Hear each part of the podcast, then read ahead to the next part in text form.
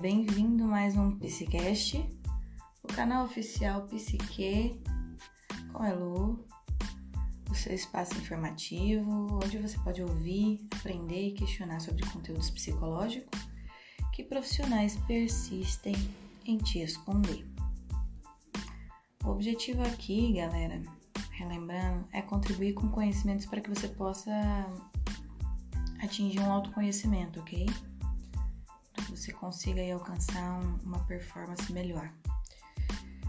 É, por ser o segundo podcast, ainda não tenho pessoas que possam melhorar a edição do, do podcast, mas isso não será algo que me faça mais procrastinar para que essas informações possam chegar até você, ok?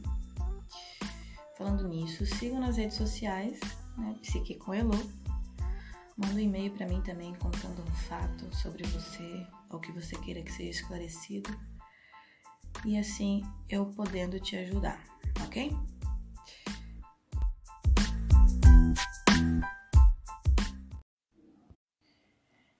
Então vamos lá. No Psicast de hoje falaremos sobre a ilusão dos estudantes quanto à profissão, porque verdades precisam ser ditas aqui. É, esse episódio de hoje vai ser mais tranquilo, curtinho, ok? Eu vou falar sobre algumas coisas essenciais que eu, na época, poderia ter tido algum espaço de eu, de eu estudar isso, pesquisar sobre isso, ou pessoas falarem sobre isso.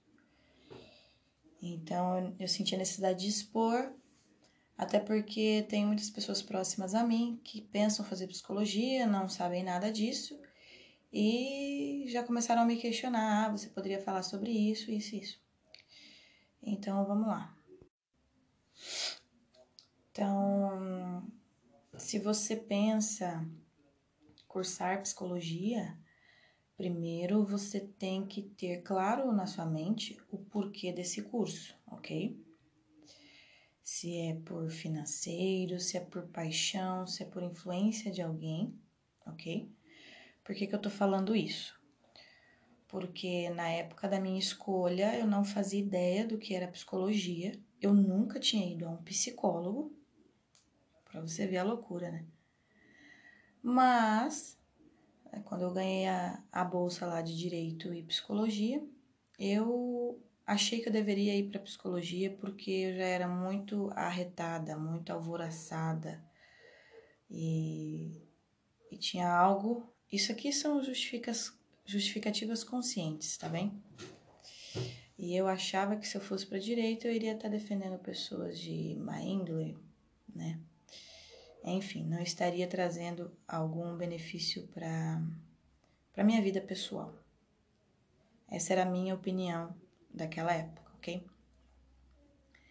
Aí fiz a escolha do curso. Aí assim, no primeiro dia de aula, a apresentação, né? Os professores perguntam: Olha, vamos ter uma apresentação, você se levante, fala teu nome, idade, sua cidade e o motivo da escolha. Isso é muito engraçado. 90% dos alunos falam: A minha escolha é porque quero ajudar pessoas, quero entender pessoas. Ok? E aí que tá a ilusão. Porque você pode ter diversas razões, né, justificando a tua escolha assim por esse curso, mas no fundo, no fundo, e eu tô falando no fundo, no fundo, porque nem os professores são capazes de, de jogar isso na nossa cara no primeiro dia de aula, entendeu? E no primeiro ano de faculdade. Mas, na realidade, quem escolhe curso de psicologia, choquem é porque você teve grandes conflitos, grandes problemas familiares e você se viu muito afetado nesse trama ao ponto de ter que recorrer a, a uma instância, a um curso, a algo que possa te explicar e te ajudar a curar essas feridas, ok? Então, é, se você tá aí discordando de mim, pode discordar. Se você for fazer o curso perguntar para profissionais que na época de estudante, o que era na verdade, eles vão, vão falar mais ou menos que é isso mesmo. Ah, então quem escolhe psicologia é problemático? Sim, problemática. Tá. E falando mais sobre isso, ó. Quando você faz uma escolha, você tem que lidar com consequências. Então, a psicologia, quando você começa a cursar, aí você tem que se preparar, porque começa o bullying, começa as afrontas, as piadinhas, que psicólogo é louco, psicólogo é evidente, psicólogo lê a mente. Então, meu amigo, te prepara, viu? Te prepara. Eu lembro que na época eu arranjei grandes brigas com, com, com os meus familiares, porque daí é, acontece como acontece com estudante de, de direito. Você vai na primeira semana de aula, a, su, a sua forma de andar muda. a sua forma de, de, de olhar para as pessoas muda. Você, você incorpora ali a doutora. Mal sabe ela. Ai, meu Deus. Doutora só depois que tem doutorado, viu, gente? Já vou falando. Pelo amor de Deus. Aí eu lembro que eu meio que já tinha uma pose, né? E teve um episódio que minha família estava toda reunida e começou a falar sobre dos assuntos polêmicos. E eu me meti e a primeira coisa que a família apontou foi: pronto. Começou a fazer psicologia, já tá ficando louca, né? Porque a minha opinião era muito radical. Mas eu sempre tive opiniões radicais. E não foi por causa da psicologia, mas na época eu me senti um pouco mal quando eu vi que a minha família falou, falou isso. Eu não estava assim preparada para receber esse baque, até porque eles expressaram um, uma forma de ódio muito grande, né? Então, é, já fique atento e se prepara para isso. Aí depois, gente, é, vem uma frustração quando você começa a cursar. Pois não é aquilo que você imaginava, pois existem grandes expectativas no início, né? que a gente vai desvendar os mistérios da, da mente, entender o comportamento, como é que é. E eu senti muito a desejar de, de professores para dar essa introdução legal, para te mostrar um pouco o terreno, entende? Essa é a minha grande treta com com a maioria dos, dos professores que eu tive. Poucos fizeram essa introdução. E até hoje, assim, quando até vou atender algum paciente, eu gosto de preparar um terreno, de deixar claro algumas coisas, porque o que não é dito é fantasiado, é inventado, até reduzir um pouco a angústia ali da, do desconhecido. Então, no primeiro ano vem muita teoria, você lê muito sobre a filosofia, porque a base da psicologia é filosofia, né? Que vem lá do período da Grécia, de Aristóteles, Platão, depois vem Tomás de Aquino ali com a religião, René Descartes, que era matemático e fisiólogo, né? Que é onde introduz ali a noção de que o corpo humano deve ser comparado a uma máquina. Enfim, daí vem John Locke do empirismo e depois, meados do século XIX, a ciência já possibilita ali uma maior investigação dos processos orgânicos de percepção, etc. Então, depois do primeiro ano, começamos a ter um gostinho, né? No primeiro ano, é, a gente tem um, uma disciplina, não sei como é que é na, na, nas outras universidades, mas na minha, a gente teve interação com um ratinho de laboratório real, real. Que hoje em dia, pelo menos até que sei, na minha faculdade já havia sido alterado esse módulo, porque no final da, da, da, da disciplina, o, todos os ratinhos de laboratórios eram mortos. Primeiro eram oferecidos, né? Se o aluno queria levar o dele para casa. Só que como a maioria não levava, porque literalmente era um rato de laboratório, gente, com um rabo enorme.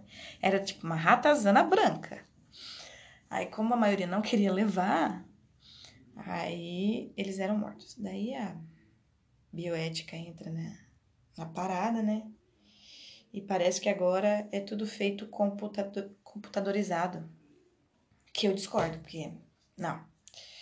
Eu acho que não tem como uma informação lá receber comandos, enfim. Essa é a minha opinião. Minha professora também da, da, da disciplina também concorda comigo. Que não tem nada a ver uma coisa com a outra. Então, é, eu lembro que meu ratinho era igual eu, gente. Ele era muito nervoso. então era assim, o primeiro contato a gente tinha que conhecer o ratinho, pegar o ratinho, né? Daí era ensinado pra gente como que a gente tirava da caixa, colocava na caixa e colocava na caixa lá de, de experimento. E essa disciplina era de psicologia experimental, onde ali aprendíamos na prática a teoria de alguns conceitos da, da teoria comportamental, que são os reforçamentos, né, a modelagem de comportamento e entre outras. Então eu lembro que meu ratinho era muito estressado. Eu lembro um episódio que ele foi até com a cabeça com os pelinhos amarelos de tanta fome. Porque era assim, durante a semana eles eram tratados normalmente e 24 horas antes do nosso experimento eles eram colocados sob restrição para que ele, mediante necessidade de, de, de fome ali, fosse passado alguns comandos, que é chamados os reforçamentos, que eu vou explicar em um outro episódio, esses conceitos em especificidade. E conforme o reforçamento de algum tipo de comportamento que ele tivesse, por exemplo, se ele passasse por tal a patinha por tal lugar e eu soltasse uma comidinha, ele tinha que entender que ele tem que voltar lá, passar naquele lugarzinho e entender que ali vai sair comidinha. Entendeu por quê? Porque ele foi reforçado por aquilo. E então foi, foi muito legal, né? Eu lembro que nesse episódio que ele foi com os pelinhos amarelos de tanta fome, ele não conseguia associar ali os reforçamentos com, com a batalha dele ali de tentar fugir da caixa, né? Ele não conseguia associar ali os comandos. E indo pro, pro, pro segundo ano, basicamente, aí as coisas começam a melhorar.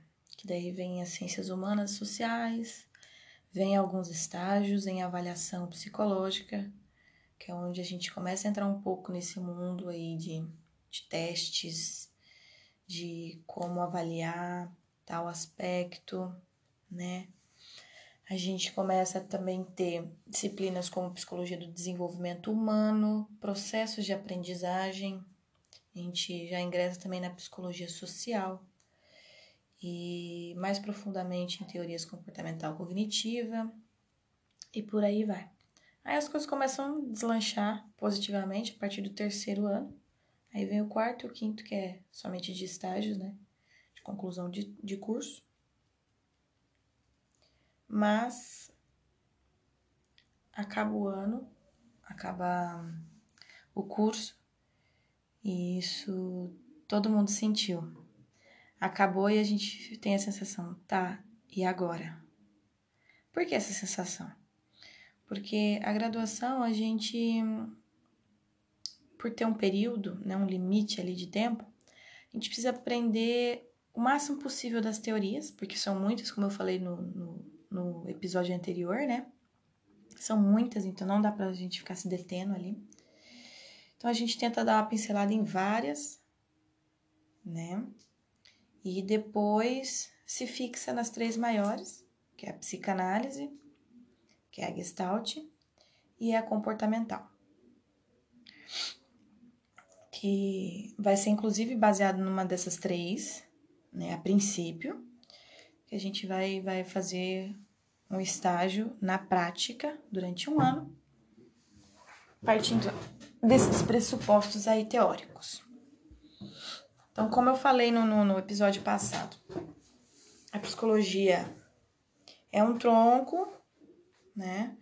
No episódio passado eu falei sobre campo de futebol, porque eu queria meio que vocês entendessem que as teorias estão dentro da, do, do, de uma bolha chamada psicologia. Mas hoje vou falar que assim, psicologia é, é, é, um, é um tronco de árvore e os ramos dessa árvore são as correntes teóricas, que, é, que são bases de compreensão do ser humano, do mesmo ser humano. Então, o ser humano é um só, só que as teorias entendem de uma forma diferente, é, interpretam de uma forma diferente é, o mesmo ser humano, aquele problema, enfim. É, as teorias são pontos de. são diferentes pontos de visão do mesmo ser humano. E, e também, assim, outra cena que existe muito na graduação que me incomodou pra caramba foi que os professores exigem, assim, meio que sutilmente de você, que você escolha uma abordagem, entendeu? Até depois, no, no último ano, você tem que obrigatoriamente escolher uma abordagem para você ir para o estágio. E, e isso me chocava muito, porque se você quer entender o ser humano, você tem que beber de, de várias fontes, entendeu? Para que você tenha uma, uma compreensão mais global daquela pessoa que você está atendendo e você precisa tratar com ela, né?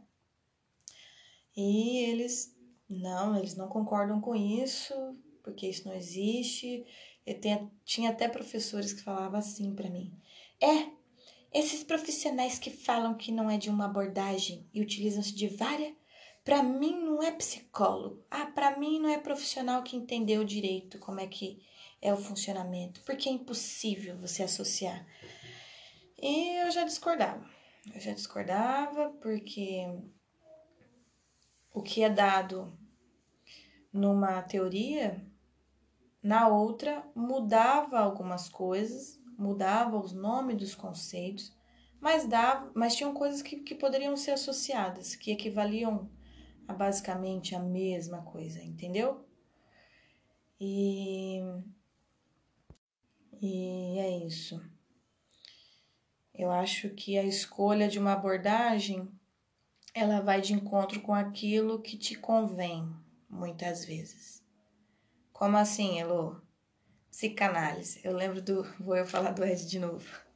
Eu lembro que o Ed, nas aulas de, psicanálise, a professora falava o conteúdo da, da, da aula e ele falava: Ah, então quer dizer então que se eu sonhar com a minha mãe e acordar angustiada era porque era aquele era meu desejo.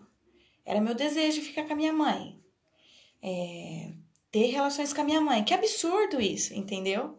Aí a professora virava para ele e falava assim: É, diz que você está tendo uma, é, é uma resistência, entendeu? Olha aí o, o sistema repressor, né? Agindo em você. E havia grandes tretas, grandes. Gente, é muito engraçado as discussões que tem no curso a partir da, da, da terceira do terceiro ano. É muito engraçado. Então, é, a meu ver, quando uma pessoa escolhe uma abordagem, é justamente para aquela que lhe convém, que faz mais sentido para ela. Eu me recordo que eu, de certa forma, dominei todas. Eu não estou falando aqui de forma arrogante, mas eu tinha boas notas em todas, eu compreendia. E alguns alunos só tinham boa nota naquela, na, numa determinada teoria, né? falava que era porque não gostava das outras. Não. Acho que na verdade não entendia, né? Ou não fazia sentido para ele. E a grande sacada também tá em você associar. Lembra que eu falei no, no outro psicast que era essencial você fazer terapia? Sim, porque muita coisa mexe com a nossa cabeça. Mas a minha grande sacada na, nas aulas era fazer associação sempre com alguma coisa da minha vida. Que essa é, é a dita melhor aprendizagem, né? Que é a associativa. Aí no, no no último ano eu acabei escolhendo uma que não tinha nada a ver comigo, que era a Gestalt. E até hoje meus amigos olham assim para mim, abismados, e falam: Até hoje eu não acredito. E nem as professoras de psicanálise acreditaram que você foi para Gestalt. Mas eu fui, eu fiz uma sacada ali inteligente, que era é, de entender um pouco mais na prática o que, que é isso. Né? Porque na época que eu, eu me interessei por essa teoria, estava passando por um momento muito delicado e era uma teoria que passava um pouco a mão na minha cabeça, entende? Que era aquilo que eu queria ouvir de posicionamento. Então acabei indo, fiquei um ano nela, que foi meu último ano de, de estágio. E depois não gostei, né? Não gostei, mas concluí nela. E, enfim, qual que é a sua preferida, Ruane? São todas. Todas. Hoje eu me utilizo de todas, da, da, da mais possível, entendeu? Até a social. Porque a social inclui o contexto, os núcleos que você participa, a sistêmica, que fala que somos de, de vários sistemas, né? Mudando agora um pouco, é, quando a gente termina a graduação, eu tava falando que a gente tem a sensação que a gente não sabe de nada, né? E sim, é verdade, não só nesse curso, mas em todos, porque isso é responsabilidade tua, aprofundar as coisas. A graduação não tem esse tempo para entrar em profundidade nas, nas coisas. Então, se você quer ser um bom profissional, você tem que ir por fora mesmo. Aí saindo da graduação, a maioria dos meus amigos foram fazer especializações e tal, alguns já foram atender. Eu também já fui logo atender. E e para a gente atender como psicólogo, após a sua formação, você tem que fazer sua inscrição na, na, no CRP, que é a ordem que regulamenta a profissão no Brasil e qualquer outro lugar. Eu estou em Portugal e aqui também é assim né? É como se fosse OAB, gente. O curso é somente a formação acadêmica. E, e comecei a atender e você tem que fazer uso de, de, de supervisões. Você tem que. Daí entra de novo aquela coisa, né? Que você tem que fazer uma escolha de um, de um professor ou de um profissional de alguma abordagem para você se basear. Porque senão você vai ficar perdida no atendimento. Você vai confundir as bolas e que não sei o que, e que não sei o que. Mas o que, que eu fazia? Eu sou, eu sou muito metódica, então o que, que eu fazia? Eu, antes de atender, eu já criei todo meu minhas planilhas de impressões, de mecanismos de defesas vi, é, vistos na, na sessão, é, e ia anotando o que depois da sessão, toda pós-sessão, eu anotava o que eu lembrava do, do diálogo, pontos que eu achei interessante ou não, e ia tentando andar por, pelas teorias possíveis, né? E o que eu fazia também, às vezes, era me encontrar com amigos de diferentes abordagens. Que daí eu começava a conversar com ele sobre o caso, ele falava, ah, isso é isso e isso. Ah, essa contingência de comportamento aí talvez tenha corroborado para isso. Ah, que isso que ele tá fazendo aí é uma sublimação e etc. E então isso é essencial para pós-formação. Mas vamos ao que interessa, que deve estar se perguntando, Ruane. Ai, gente, meu nome é Ruane Luiz, tá? Para quem não ouviu o outro podcast. mas me chamem de Elo, que o Elo ficou. Ah, Elo, mas e financeiramente? Como é que é a profissão? Bom, gente, ah, por que, que você tá em Portugal, Juane? É verdade. Deixei clínica, deixei tudo e vim pra cá. Por quê? Gente, é assim. Tiveram amigos que saíram da graduação, pegaram CRP e abriram clínica, e logo tiveram pacientes que já pudessem cobrar 180 reais por sessão, de 50 minutos. E houveram gente como eu que demorou a vir os pacientes, e quando vinha eram pacientes muito com situação socioeconômica muito baixa, que não podiam pagar. E eu fazia ação social daí, então, né? Eu nunca fui te cobrar a primeira sessão, como eu falei. Ah, mas isso é errado, não sei o que, vai, vai contra os honorários do CRP e tal. Ok, gente, cada um faz o que quiser. Até porque uma consulta psicológica, na minha visão, não é como ir a uma consulta de cirurgia plástica, ok? Isso é uma necessidade. E eu, como sou humana, e eu terminei esse curso com raiva, dizendo que eu ia fazer tudo ao contrário. E pronto, é isso. Eu não cobro a primeira sessão, eu faço uma avaliação do paciente, vejo qual é a demanda principal dele, qual que deveria ser a melhor abordagem de tratar com esse paciente, né? Se eu preciso fazer ou não um encaminhamento, que até nisso o código de, de psicólogo no, nos protege, né? Se a gente acha que não tem estrutura para atender certo paciente, a gente pode fazer encaminhamento. E daí, só após eu visualizar a a condição socioeconômica dele, que eu estabeleço ali o preço que ele pode pagar. Então, eu fiquei com pacientes é, de renda baixa, alguns eu nem cobrava. Tiveram vários amigos que entraram em projetos sociais também, que tinham 20 pacientes, mas não ganhava nada com isso. E, enfim, não julgo ninguém, porque cada um tem que cumprir mesmo o propósito e cada um tem um objetivo e ele faz o que for preciso para chegar lá. Ele que traça o seu caminho. Então, hoje eu não julgo, mas na época eu achava bem, bem patético, né? Por quê? Porque quando você atende uma pessoa, ela toma conta da sua energia. Até em Gestalt, a minha professora, beijo para você, professora Ellen Guzman. Beijo, sua linda. Ela falava, gente, quando vocês forem atender um paciente com um copo de água, não deixe o copo aberto, porque você vai tomar da energia dessa pessoa. Então, isso é sério, gente. É sério. Tem paciente que você atende que você sai de lá péssimo. Eu tinha um, um, um exemplo que tinha uma paciente que eu atendia que ela era muito alegre, muito mesmo. Nossa, eu saía da sessão com ela extremamente energizada. Era muito bom. Então, é, naquela época eu via essas pessoas atendendo 20 pessoas, eu falava, pô, como é que não fica essa pessoa no final do dia? Ou no final da semana? Deve gastar com muita terapia, com muita supervisão, pelo amor de Deus, eu achava isso ridículo. Então eu tinha ali os meus pacientezinhos, né?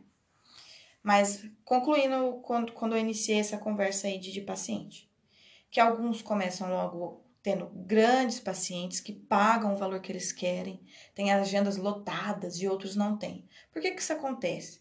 Porque isso é uma profissão que os primeiros pacientes você consegue através da sua rede familiar, da sua rede de amigos. Então, pessoas que têm um, uma classe social alta, os pacientes dela vai ser de classe social alta. E os que não têm essa classe, automaticamente os pacientes que viram até ela será dessa, dessa mesma classe delas. Ah, é, é Juan, isso não tem nada a ver. Não, tem tudo a ver sim. Tem tudo a ver sim. E eu sou a prova disso. Eu tenho amigos que têm agenda cheia, que já começaram a, a dobrar o valor da sessão, porque não tem, agenda, não tem horário para atender, daí as pessoas começam a pagar mais. Mas por quê? Porque olha a classe social que o cara é, entendeu? Olha a minha classe. Daí ah, mas isso tem a ver com que você foi para Portugal? É, tem um pouquinho. Primeiro porque a gente estávamos no início da, da carreira, né? Eu e os meus amigos. E por eu ter poucos, poucos, poucos pacientes, eu decidi, ó, vou arriscar agora, né? Porque se eu tô com vontade de ir, eu não vou esperar daqui três anos, daí eu já tô com trocentos pacientes, eu vou deixar todo mundo na mão e vou viver uma aventura. Não. Então foi uma coisa planejadinha.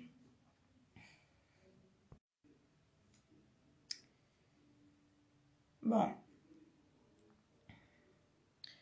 apesar de, de, de, a psicologia surgir lá como ciência nos meados do século XIX, né, o primeiro laboratório de psicologia foi na cidade de Leipzig, em 1879, ali na Alemanha.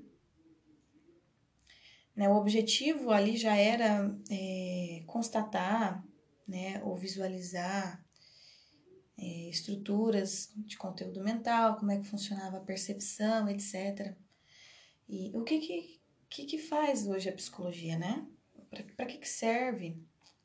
Então, a gente hoje, nós psicólogos, a gente observa o funcionamento daquela pessoa, a dinâmica dela, e recebe a demanda que esse paciente traz. Aí também entra que a psicanálise fala que numa primeira sessão, no primeiro momento, o paciente o que leva ele a procurar um psicólogo nunca é aquela primeira, aquele primeira razão, né? Aquele primeiro motivo.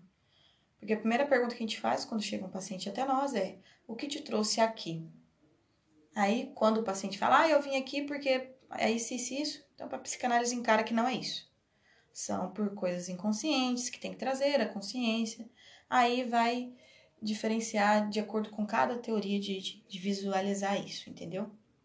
Mas, basicamente, a gente vai entender a dinâmica ali, o funcionamento da personalidade desse paciente em relação à demanda que ele está trazendo e assim auxiliá-lo para que ele consiga viver melhor, né?